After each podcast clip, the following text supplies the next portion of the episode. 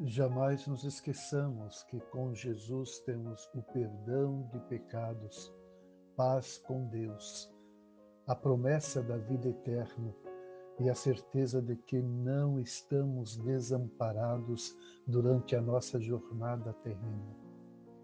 Ouçamos a sua voz, pratiquemos os seus ensinos e vivamos para a sua glória.